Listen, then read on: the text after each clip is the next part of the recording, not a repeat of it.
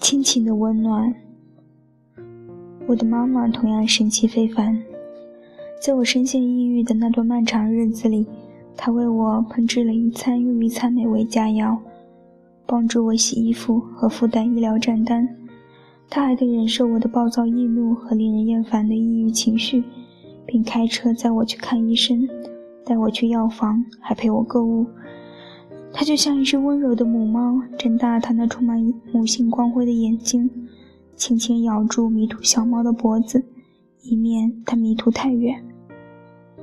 不论是情感还是实质上，它都能带给我大量的安全、食物和庇护。它那令人钦佩的伟大力量，慢慢渗透我枯竭的内心，配合药物对我大脑的作用，以及心理治疗对我的心灵所起到的安定作用，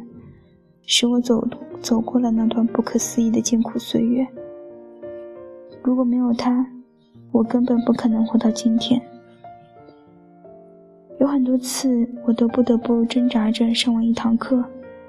根本不知道自己是否词不达意。我的思想已经变得嘈杂混乱，而我只能透过他们才能完成教学任务。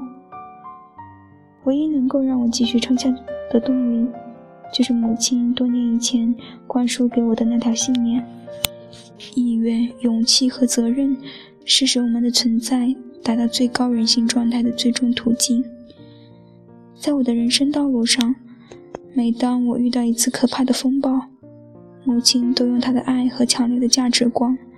为我提供了持续而有力的支持，如阵阵和风。生命的复杂性远远超乎我们的理解。父亲在性格方面给予我的。就好像一匹极端狂野、阴郁、难以驯服的野马，他没有名字，也没有受过任何约束。我的母亲则教会我如何去安抚他，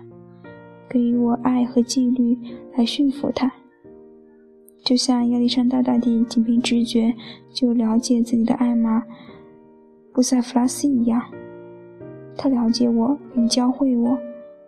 驾驭野兽最好的方法。就是让它面向阳光。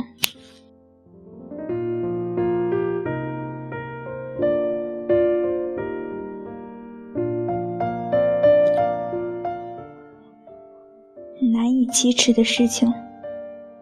不论是躁狂还是抑郁，都具有暴力性的一面，而暴力绝不是一件易于启齿的事情，特别是对一个女人来说。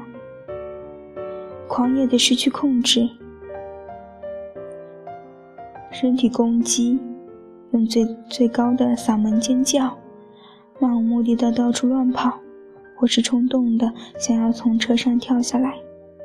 不仅使别人心惊胆战，对自己而言更是可怕至极。在盲目的躁狂状态中，我曾多次做过上述几乎所有的疯狂事情。其中有些甚至重复发生。我始终深切而又痛苦地意识到，要控制或是理解行为，这些行为是多么困难；而要向别人解释这些行为，就更是难如登天。在我精神病发作时，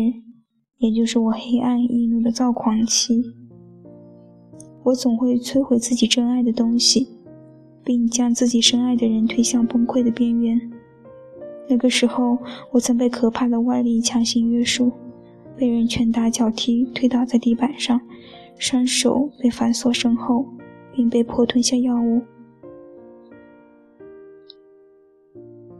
我不知道自己究竟是怎么从这些行为中恢复过来的，也不知道自己与朋友、亲人的关系如何在经受了这种黑暗、强烈而具有摧毁性的能量打击之后仍能维系。就像尝试自杀一样，这种暴力使周围每一个关心我的人都身心俱疲，如同知道自己曾试图自杀一样，知道自己曾经狂暴失控，同样迫使人努力调整自己，才能面对这个完全偏离本来面目的我。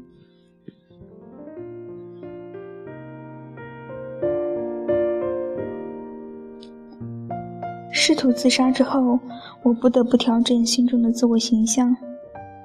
原先那个充满了热情、希望、能量、对生命满怀爱和梦想的年轻女孩，已经变成了一个单调乏味、悲痛易怒的女人。她一心求死，并服下了剂量主义致命的锂盐。在每一次暴力的精神病发作期之后，我仍然要试着调整自己心中的自我形象。以前那个懂事、说话柔和、高度自制、对他人的情绪和感受十分敏感的人，现在变成了一个暴躁易怒、丑陋疯狂、口出恶言，并且完全丧失控制和理性的人。真正的自我教育所灌输的正确待人处事之道，以及那段。可怕的黑暗躁狂期和混合状态下我的真实表现，这三者之间的巨大差异令人无比困扰。我想，对于我这样一个生于极为保守和传统的世界的女人来说，这一点显得格外突出。